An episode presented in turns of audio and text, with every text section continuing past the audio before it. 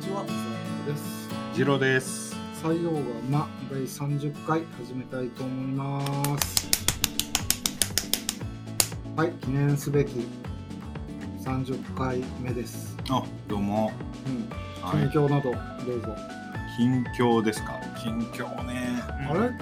もうもうはい。今年も残すところあとわずかってことですよね。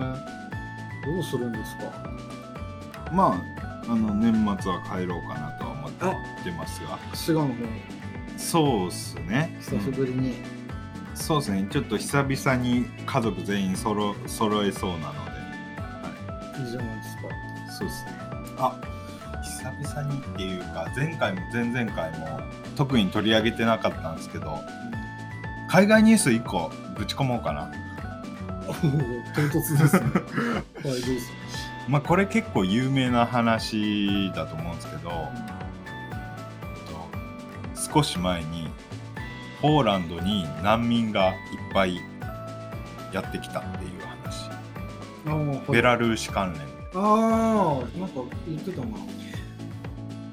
あれすごいですよね僕も正直そんな詳しいこと分かってないんですけどなんか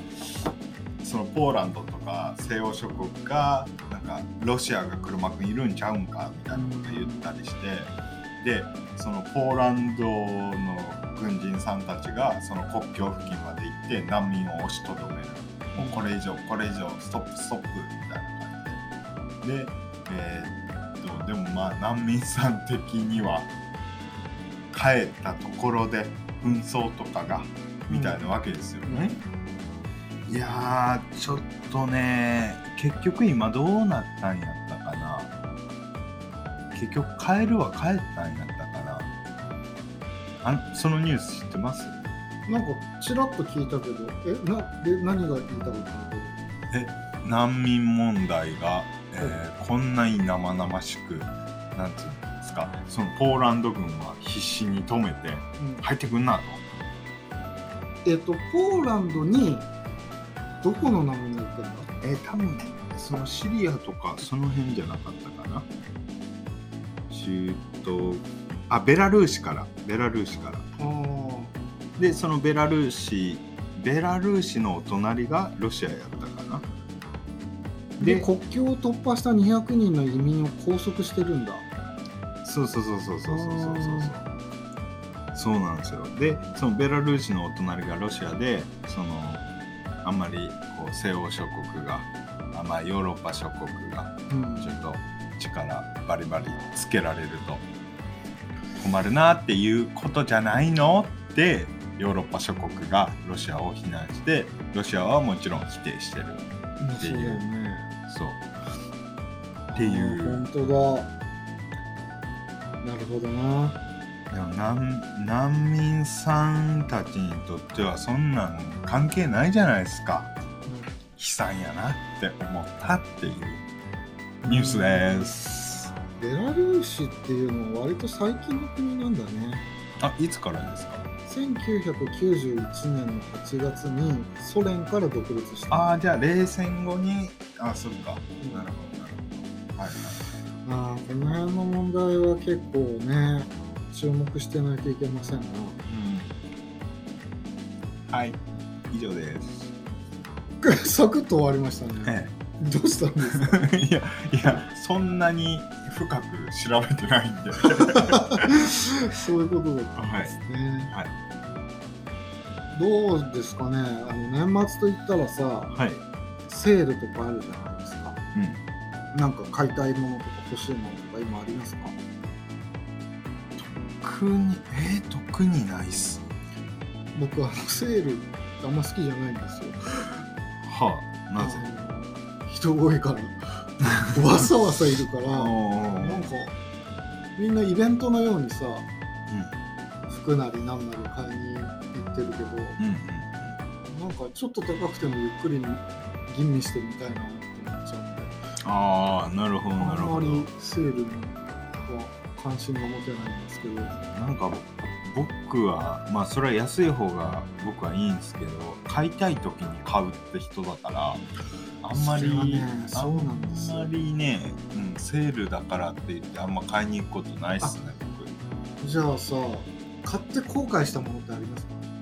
これ買って後悔したなって買って後悔したものありますねえ僕もあります、えっと紫色のズボンを昔買ったんですけどあそういうことですかあそうえいうことかえそういうことじゃないんですか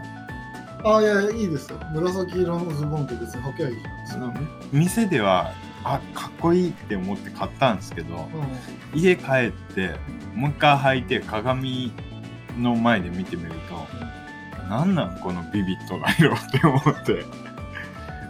うん、ああでそうなんまあ言っても1万円ぐらいなんですけどだ高いまあ後悔しましたねあれは返品ですよ返品なんかなんかなんつうんですかあの工事現場のちょっと気合いの入った兄ちゃんが履いてそうな色うんあのあー作業着とかで紫色の着てる人とかいるじゃないですかあいやなんかそういうイメージになってしまってーあー服の失敗はでもよくありますよね色とかねそうですねまあそれぐらいかなまあまあまああげたら着るはないですけどはい 僕はねあのダンベルですねダンベルあの処分にも困るんですよあまあそうっすねだそうかっすらね基本的にもう処分に困るものを買っちゃダメって思ってますああまあうんそうですねそうやだかねら家で筋トレしようかなと思って買ったんですけど、はいまあしないですねあああそうかあれば、うん、俺ならするけどな、うん、なるほどはいうんそうですよね今日はですねはい第29回先週に引き続きはい漫画の話が尽きないということではい漫画界なんですけど、はいえーっと先週あまりにもねはいごちゃごちゃごちゃごちゃ好きなことばっかり言ってたんではい今回ちゃんとはい縛りを設けました、はい歴史漫画はい歴史漫画以外のことは口にしないでくだ さいわかりました脱線しないでください、はいじゃあまず好きな歴史漫画なんですけどはいまあ僕は今連載中の「キングダム」には夢中ですああキングダムあーあれまだ連載してるんだあの三国志より以前の話ってはい今まで多分なかったんじゃないかな三国志は結構漫画とか小説とか、あれって春秋戦国時代そうそうそうそああはいはいはういで文献もそんな残ってないらしいのよはいはいはだからその作者の方がいはいはいそのなんていうの想像力を巡らせこうだったんじゃないかってところは結構多いらしいんだけど、うんうんうんいやーまあ「キングダム」は多分皆さんも好きだと思いままあす好きな人多いっすよね。ううんん。面白いですねなるほど。中国か。中国の漫画は、ないなレパートリーに。 うん、いや、僕に、日本行っていいですか日本の歴史漫画。ああいいですよえー、まあ、これは結構、威風物語なんですけど、知らないなあ、い、威風って、その、もしも、こうなってたら。ああ、うんそういうことね、うん、戦国小町九郎丹。知らないある、うんえー農業が好きな、 ちょっと待ったえそれ異世界ものじゃない異世界ものっていうかタイムスリップものじゃない、うん、まあ、タイムスリップものですね。ああ俺知ってる めっちゃ面白いそう、あの、信長のとこ行くんだよねそうです主人公があの農業の好きな女子高生で戦国時代にタイムスリップして、そこでいろんな農業の技術を知ってるから、その、信長に召し抱えられて、それで歴史が大きく動いていくみたいな。そう途中でさ、うん主人公が私がやったことで歴史が変わってしまうかもしれないみたいな葛藤がある じゃん、うもん、あります、ありますう。後半好き放題やってるよね 椎茸栽培したりとかまあ、そうっすね。かなり、 かなり自由にやってますね。あと、なんつうんですか、そういう、あの、火薬とか作ったりしてなあかあったっしてたしてけたあ確か。そう。あーあれ面白いですね、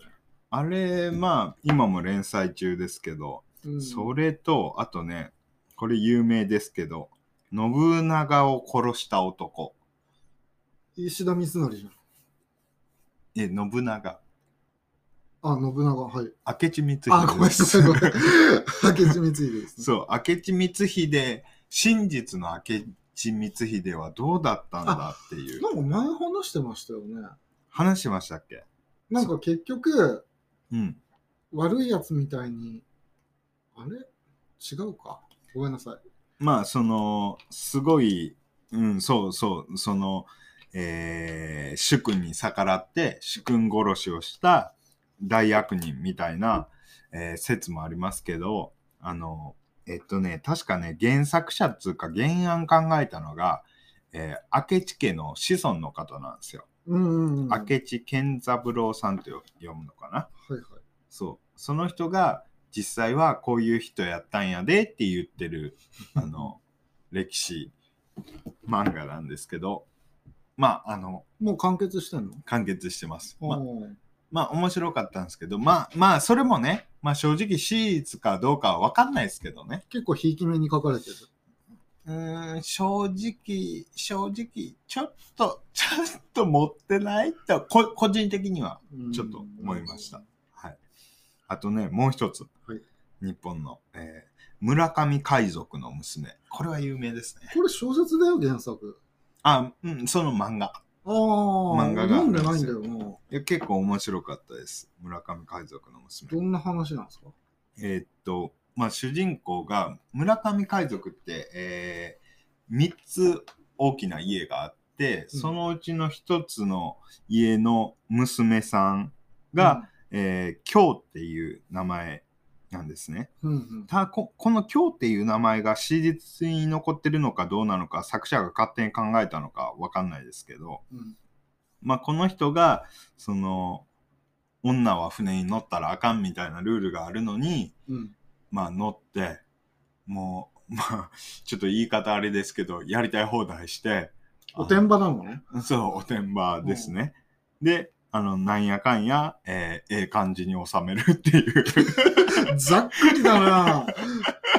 まあ、とりあえず、村上海賊すげえなっていう 話、それ実際にいた海賊なの村上海賊は実際にいますよ。あ、そうなんだいい。ましたよ。そう、あのーえー瀬戸内海に。あ、そうなんだ。そうそうそう、村上海賊の、その、島にある、その、お城跡地とか、観光名所になってたりしますからね。これって映画化もされてんだ。かな僕はちょっと漫画しか見てないのであれですけうーどんこれはう,、ん村上海賊は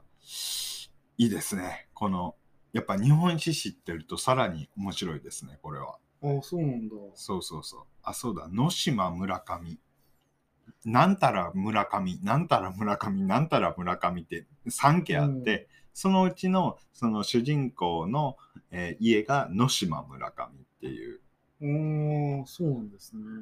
あ、そうだ。野島村上、来島村上、因島村上だ。そう。瀬戸内海のその島が固まってるとこなんですけど、ああ、はいはい、はい。そこでその、えー瀬戸内海ってこう、あの、船が通るじゃないですか。行き来するじゃないですか、流通のために。うん、そこで、あの、案内してあげる代わりにお金もらったりして、なんか、あの、うーん、なるほど。ええ感じにしてたらしいですよ。はい。ガイドみたいなことしてたってことあそうそうそうそうそううん意外とあんまそのむちゃくちゃなことしてたっていうよりかはあーなるほどね結構ちゃんとしてたっぽいですけどはいあとね、やっぱり寄生獣を書いてたはい岩明さんのはい「ヘブレーカー」っていう漫画は、いやわかんないこれ、確か1巻しか出てないのかな全1巻なんだけど、はいはいはあの古代ローマ時代を舞台とした歴史漫画で、いはいはいあのアルキメデスとか出てきて、はいはいあの当時の兵器の開発とかをしてるわけよ。ああーはいその辺が面白いです。へヘウレヘウレーカー。ヘウレーカはい。ーうーんアルキメデスえ古代古代ローマ。ローマうんローマ、ははははこれ多分ね、ジローさん好きだと思うんですけどね。ヘウレーカーか全1巻なんで、全一巻なんだ1巻でもう完結してるんで、ああなるほどなるほもどうサクッと読めちゃいますよ。あああごめんなさい日本史でもう一つありました、はいこれも結構有名ですけどアンゴルモアですね知らないんだよな、ね、多分見たことあるんじゃないかな、アンゴルモは。えっとね、ああこれ見たことあるあわの、対馬の、対馬で原稿、原、原稿の話ですね。あの、原稿長崎県の対馬があるじゃないですか。うんあそこで、こう、モンゴル軍がやってくるわけですよ。あその話かそう、そこで必死こいて、こう、反抗するっていう話です。当時最強だったんでしょモンゴルチンギス・ハンの時代でしょあ違うのあー何藩かわかんないですけ ど、不備来だったか、何藩だったかわかんないけど、うんそうあの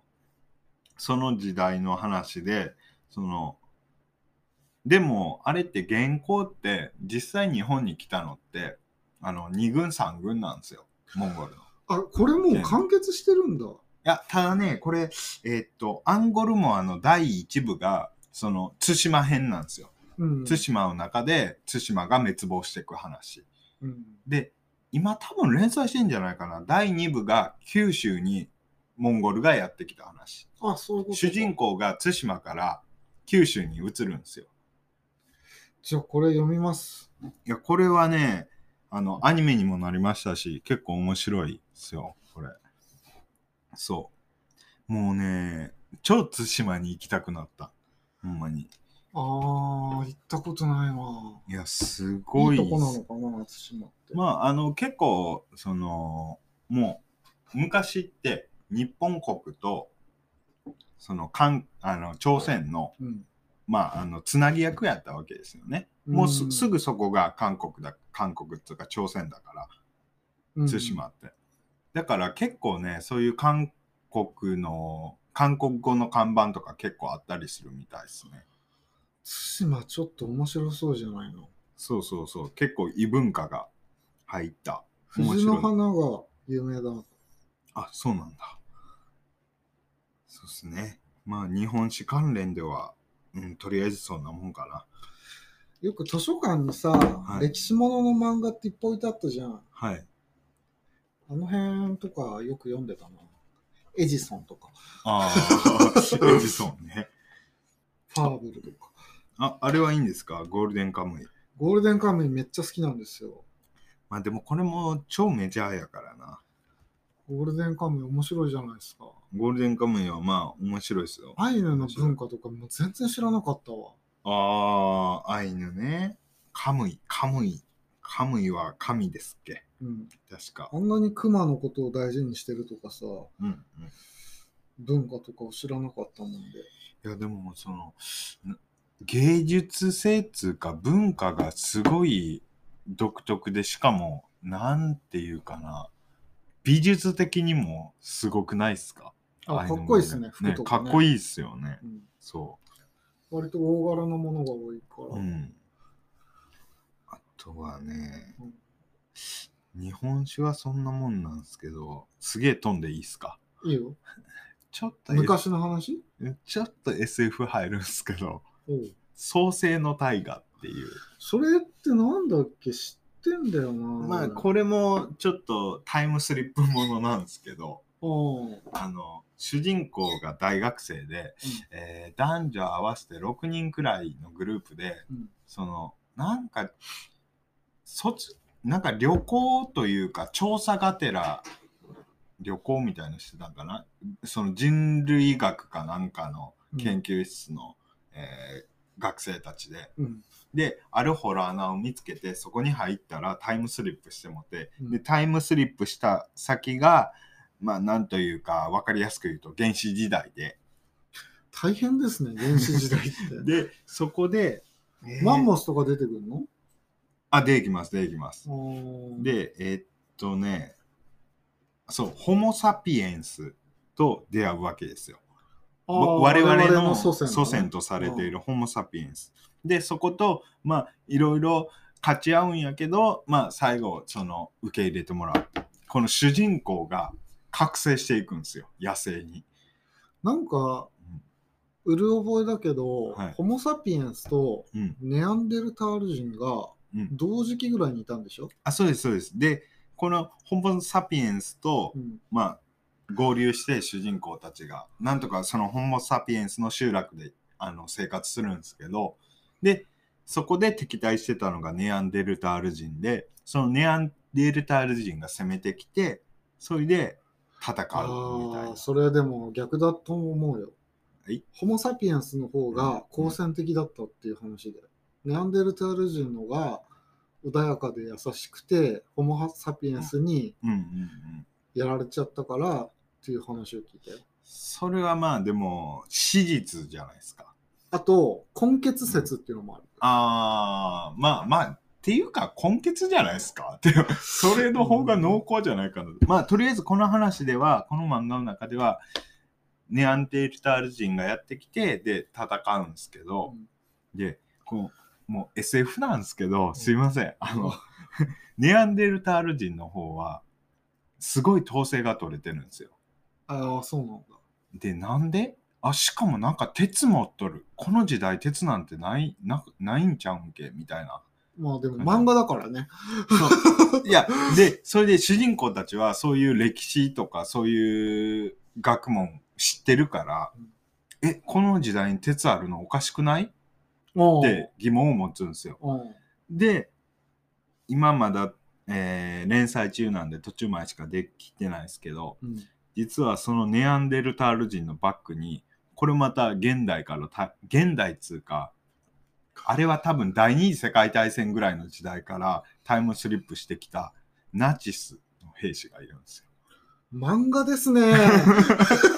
っていう話。主人公はでも、ただの大学生たちなんでしょその研究してるそうそ人うたちそう。なわけでしょでも一応、その、あのーいろんな技術を、知識があるから、うんわかそるれで、それで、なんか、でっかい釜とか作って、うーん、その、剣とかを、より強度のある剣とかを作ったりして、うん なるそうそうそうそうそうそほ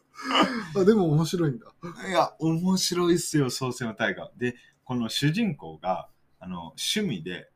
あの、現代にいた時に、ね、キックボクシングかなんかをやってたんですよ。都合がいい話です ね。格闘技をやってたわけですね。そうそうそうそうそう。それで、その、あと、あれ、その当時の、まあ、どこまでシーツに合ってるかわかんないですけど、当時の、あのーその、ホモ・サピエンスとか、ネアンデルタール人って、あんま防御っていうものを知らないみたいな感じで、おうもうひたすら攻撃してくる。うんで、こっちは盾を作るんですよ。なるほど。で守りながらこうで片手向こうは両手とかでこうあの武器振り下ろしてくるから攻撃力強いじゃないですか、うんでもこっち盾持ってると片手で剣とか持たななんか弱いじゃないですかうんだからそこであの知識を使ってうん鎌とか作ってより強度のある武器を作ってそれで対抗したりで主人公はキックボクシ格闘術の、うん、心得があるから、うんまあそこで、あのーあんまり知能の低い原人たちが知らないようなそのまあ体術なのかなとか使ったりなるほどあね。と歴史的なそのこの動物にはこういう習性があるとかそういう知識を使ったりして駆使して頑張っていくみたいでも向こうのバッグにはナチスがついてるからな な。そうそうそれが鉄のしょ鉄っていうか銃やったかなの正体やったっていう、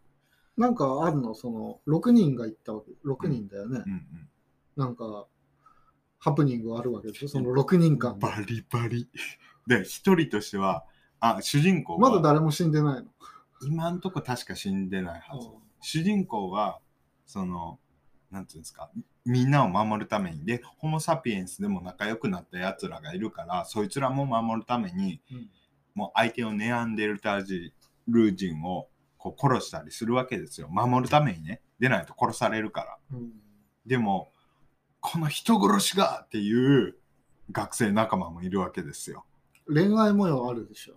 あるけどあんまりそこメインに取り扱われてないですねももっとドロドロした感じですかね創世の大河聞いたことあるけどないやあなれんでなんだはねいやほんとね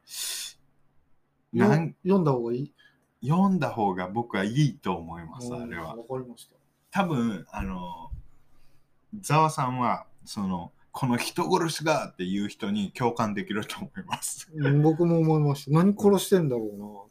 でもそうしないと殺されるっていううな。なんか落とし穴とかさ、うん引っかかりそうじゃないそんなんで対処できると思います だって、ちょっと猿より頭いいぐらいの連中でしょうーんでもまあ向こうのバックにはナチスがありますからね集集団的な戦法とかもできるでしょうしなるほそどのな。なんて言うんですかだからなんだろうなすごいっすねざわさんはすいやなんか変な言い方しますけど現代にすげえ毒されてますね毒されてるって感覚ないよ。あまあ毒されてるってすげえ言い方変なんですけど現代にどっぷりですねまあね、便利だし。なんだろうななんやろ僕もっと俯瞰で見たいって思っちゃうんですよ あ、ふ俯瞰ううんん。だから今あの先週も言ったかなこう現代って人権っていうものがうんもう思想の根っこにあるわけですよ。うん。でも昔はうあの「ちーまる」っていう漫画であればうん。あの天動説地動説のあれやったらキリスト教がうん。もうあー思想の根っそこういうがこあるとかねだからそのその思想の根っこにあるもの次第で人って変わるんですよね。うん。それを俯瞰で見たい。ああ、そういうことか。っていうあだあ。からあのそのまあ最近人権が根っこにあるって言いましたけど、うんそれもまた国によってグラデーションっていうかそんな人権人権してない国もあるでしょうしなるほど。これから多様性の時代じゃないですかいやもうすでに多様性の時代じゃないですかそういう考え方も分かるようにしといた方がいいなって思ったりね そうですか。なんでもうもう泣いてるじゃないですかいやいや眠いんすかいや、眠いんじゃなくて、 あ何言ってんだろう。 あれあれあれあれあそうあのーまあいいや。その、とにかく創世の大河っていうのを見ると、そうあいろいろまあ、人間の汚いところとかも見れるし、各自で葛藤する部分とかがいろいろあるそうわけそうそうそう。で、SF 的な面白さもありっていうあー原始時代の話です。はい。歴史漫画ではないんですけど、はい、あれ読んでます斎藤隆夫のサバイバル。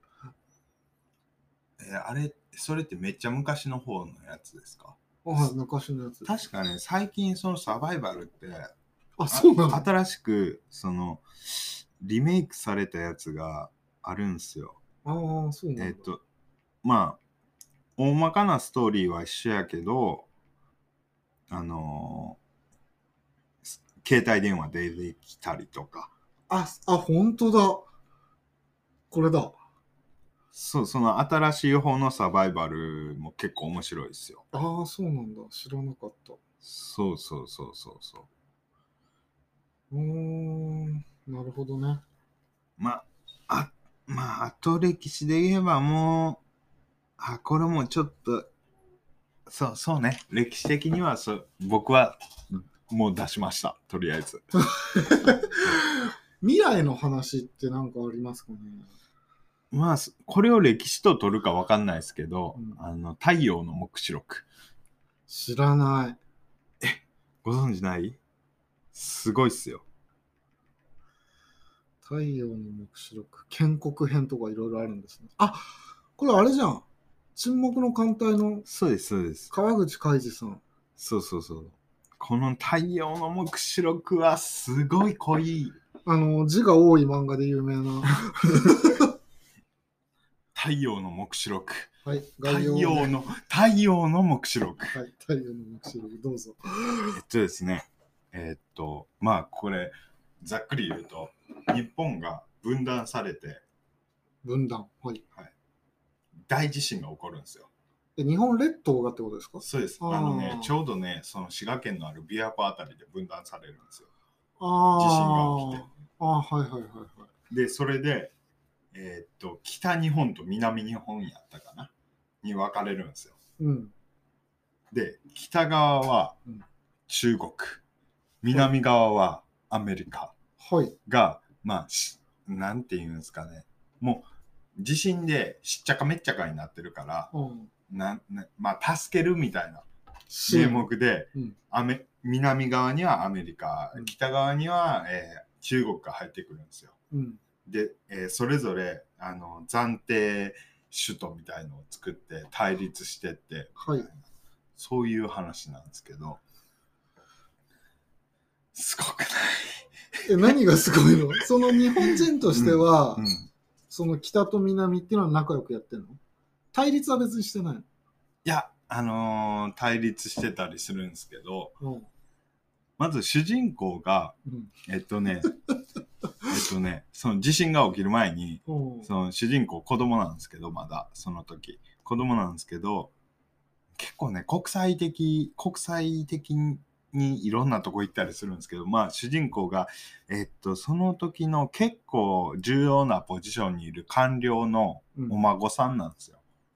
ああ。でえっとなんやかんやでもうあの、えーはぐれちゃって主人公、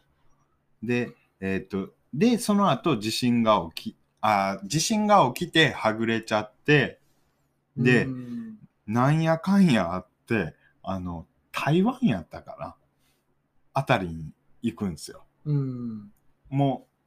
うえー、しということは、主人公は北側の人ってこといやその時点ではまだそこまで政府があバーバクッと分かれてないまあ地震起きたばっかなんあで、あ。で、そういう台湾にいて、台湾、台湾やったかな、香港やったかな。うんまあそっちの方で育って、で、日本に戻ってきて、ちょっと、あのーえらいことになってると。分断されていて。まあもう、ある程度大人になってたんで、10年くらい経ってんのかな。うん。そっから。で、その、主人公は、その、えーその、北日本と南日本とか、そういう話じゃないやろうと。あの、うんなんつうの、平和にやろうや、みたいな感じで、なんかね、中立地帯みたいのを作るんですね。おうで、それが、その、確かね、地震がね、火山の、あの、富士山の噴火かなんかやったかな、が原因やったかな。それとも地震、地震が起きたから、富士山が噴火したんやったか、ちょっとどっちか忘れましたけど、その、火山灰うんで、関東ら、関東平野あたりが、もう灰まみれになって、農業ができない感じになってて、で、そこにはやっぱ人寄りつかないわけですよ。はいはいはいはい。だからそこに目をつけて、そこで農業始めるんですよ。だって、土地が灰に侵されてんだろそう、それをね、なんかね、そういう技術技術者を、技術者のコネができたんやったかな。それでそこに第三勢力ってわけじゃないですけど、別に主人公を争う気ないから。うん。で、そこで、なんか、あのー新しい国じゃないけど、あのーまあ、えーうんそういう場所を作って、で、まあ、いろんな人の思惑があって、北日本、南日本のそれ完結してんの完結してます。うん超面白いっすよ。なんか、その、エネルギーがいるね、読むのに。ああ、でもそうそう、カロリーはすげえ使いうや、と沈思う。黙のうん、シリーズ、あ、沈黙だっけんなんだっけ、あれ。川口海二さんのうん、漫画って、うん結構へ重いじゃん。ヘビーじゃん。お重いですね。 そっか。でも、琵琶湖であたりで割れたとしたら、北のが全然面積多いよな。いや、えーっとね、うー琵ん、そうなんす。あー、本当ですね。本当ですね。地図見ると確かあまに。あでも沖縄とか入れちゃえば、海とかうん、海域は同じぐらいなの。そうですね。で、この過程とかもいろいろ面白いんですよ。その海賊的な、その瀬戸内海とかに海賊的なみんなやつが出てきたりとか、で、その、海外からいっぱい移民が入ってきたりとか、なんかいいろんなことが起こるんですよ。 そんな未来嫌だ。で、最終的に主人公は、うんその、この灰火山灰のある土地を、うんその農地化した技術をもっと困ってる世界にも広めていくみたいなことで、なんか海外に行く感じで終わるんやったかなっ 確か。あ、 そうなんだ。 どういうことだ よ。確か。まあなんか、ピースフルな人なんですよ。そう。まえ、あででもも歴史すごくない北日本を中国、南日本をアメリカ入ってきて。すごくない、どうなるんだろうね、でもね。うん、なんか、面白いですよ。おすすめです。うーん。起こり得ないことじゃないかなとか思って。未来の話なんだ。あーっていうか、あれか。年代的には分かんないです。 そうか。うん歴史漫画か。歴史漫画って言えば、やっぱ機動戦士ガンダムだよね。お好きお好きですか、ざわさん。いや、まあそう、ねまあ、そこそこ好きだし、はいはいは完全に未来の話だから、い。まあ、そうですね。そうですね。宇宙世紀。はい。うーん、ガンダムはでも漫画じゃないのか、あれはアニメなんだね。いや、まあ、別にアニメでも、あの漫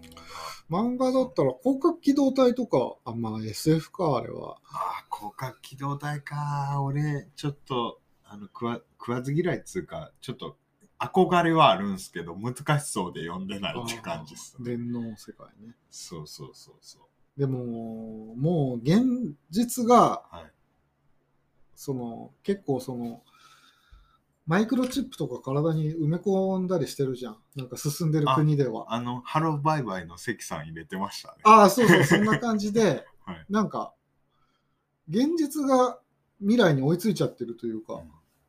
そんな感じになって、なんかいつも否定しますけど、ざわさうんん、いずれ人間の思考が量子コンピューターに収められ て、マトリックスの新しいのや るね、今度ね。で、それも、まあ、近い将来ありえない話じゃないんじゃないか。結局でも今一番分かってないのって、はい。意識っていうものがどこから来るかってことなんだよね、多分。ああ、はいはいはいはい。それってもう、想像をはるかに超えてるわ。ああ、そうですね。そうですね。うん、なるほど。うん、まあ未来の漫画の話ということで。そうですね。いやー、いろいろありますね。うん。歴史ものに、その、絞っただけでも。今適当にリストアップして話してますけど多分探せばもっとあこれ読んだめっちゃ面白かったっていうのすげえ出てくると思いますあー未来少年コナンとかね。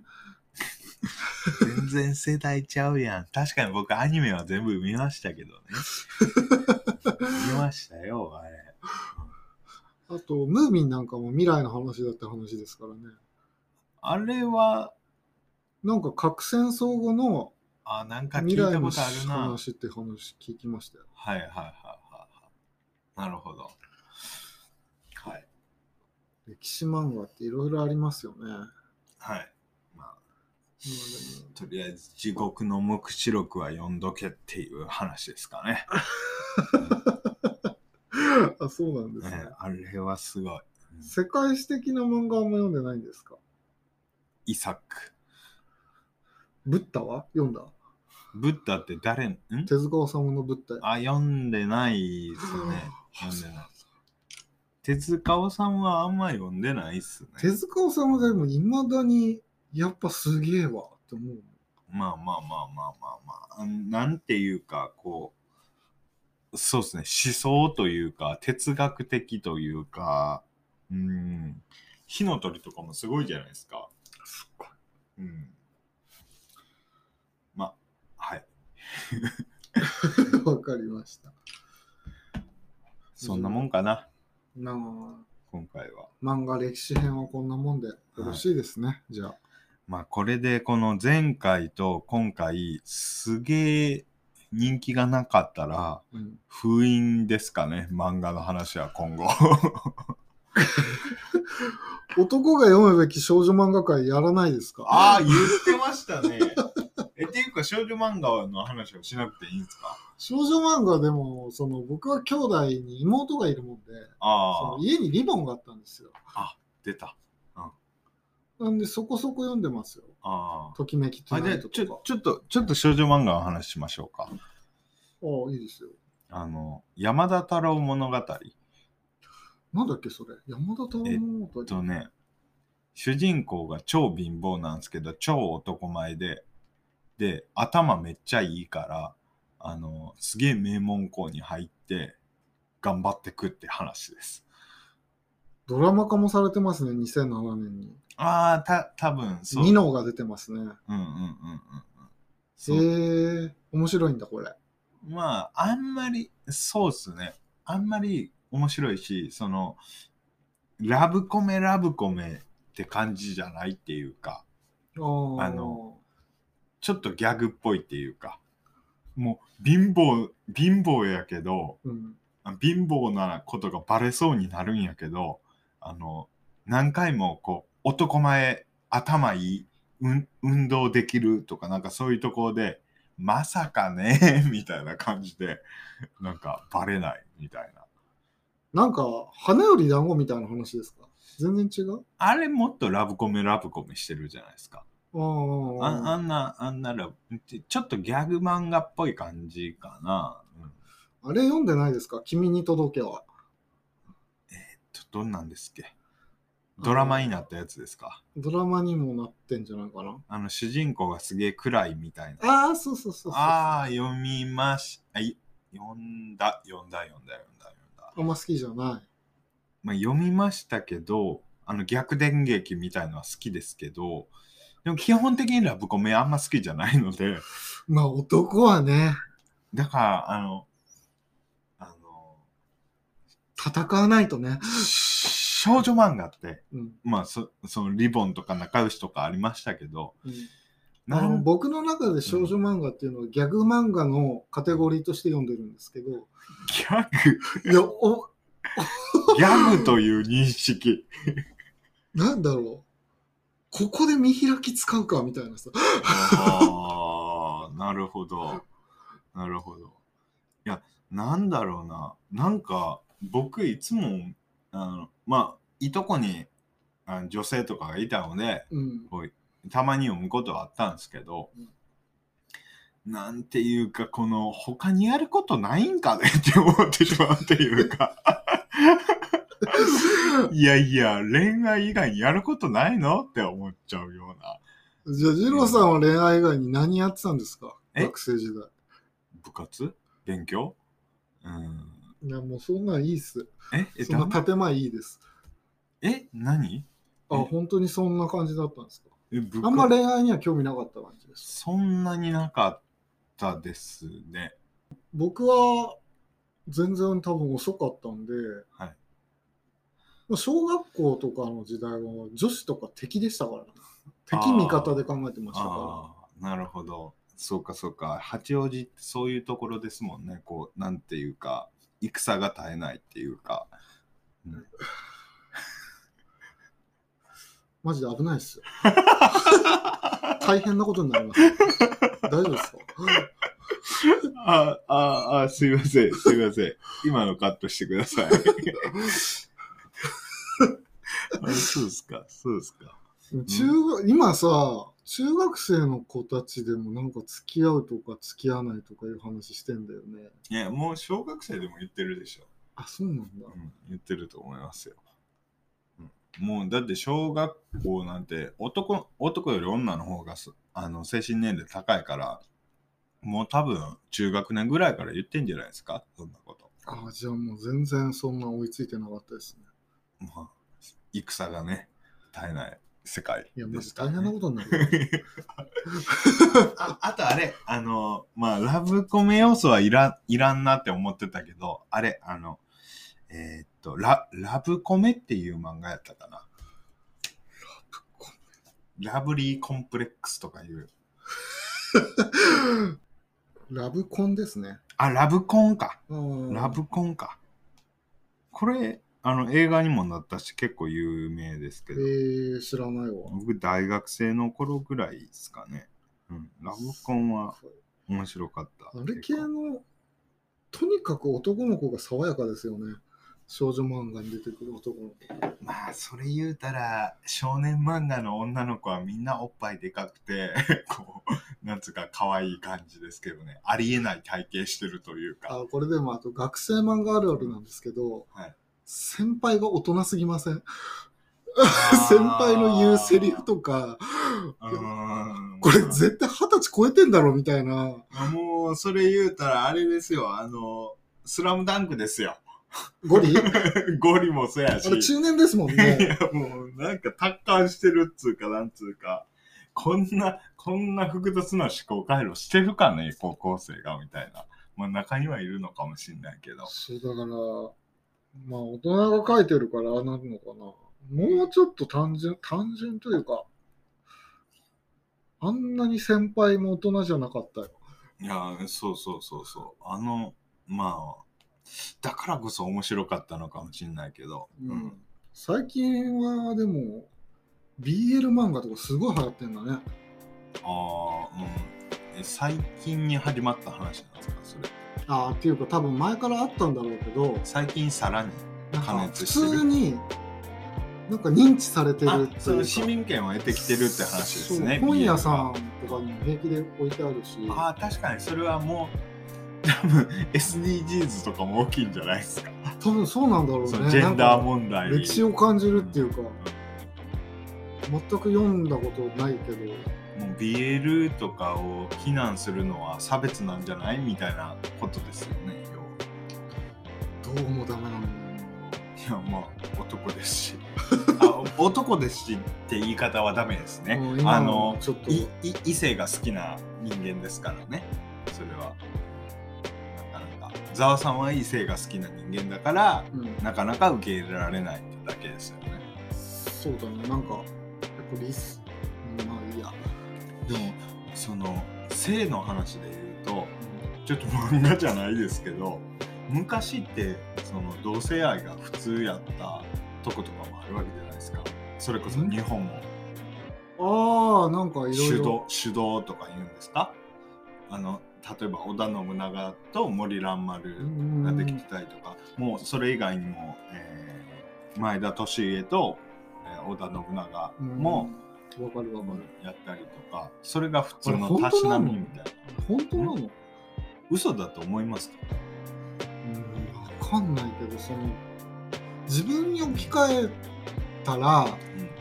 としか考えられないけどそんな気、ま、ゼロだからさいやその現代じゃなくて当時の世界観を頭にインストールして考えてみるとどうかいややっぱり女子がいいよなるほどななるどほう考えてもそうだどな、うん、あと、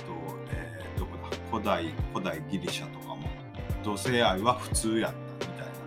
ああでも多いんだよねな意外と結構普通のこととして受け入れられてる古代ギリシャは当たり前やったけど古代ローマでは同性愛は、うんそれは宗教的にいや宗教的な話なのかなバックグラウンドにどんな思想があったかは分かんないですけどそうまあ文化によって結構違いますよねなるほどなまあいいですけどもはいじゃあ漫画界が2週続いてしまいましたけど、はいうん、またやるかもしれませんしはいやらないかもしれませんはいはいじはいゃあ最後お願いします